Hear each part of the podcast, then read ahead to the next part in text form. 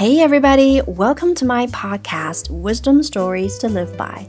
I'm your hostess, Bebe, coming to you from beautiful Shanghai.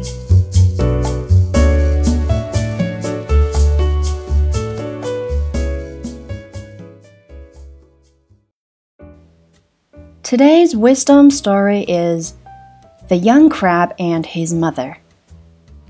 One day, a young crab and his mother were on the beach spending some time together. The young crab got up to move, but he could only walk sideways.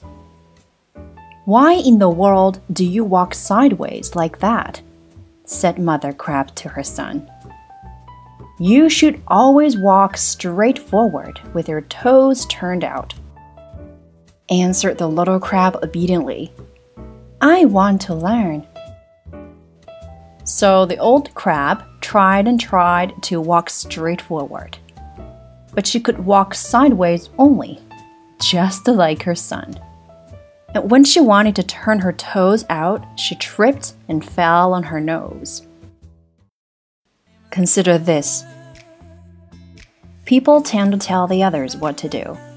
But the truth is, we'd better not tell others how to act unless you can set a good example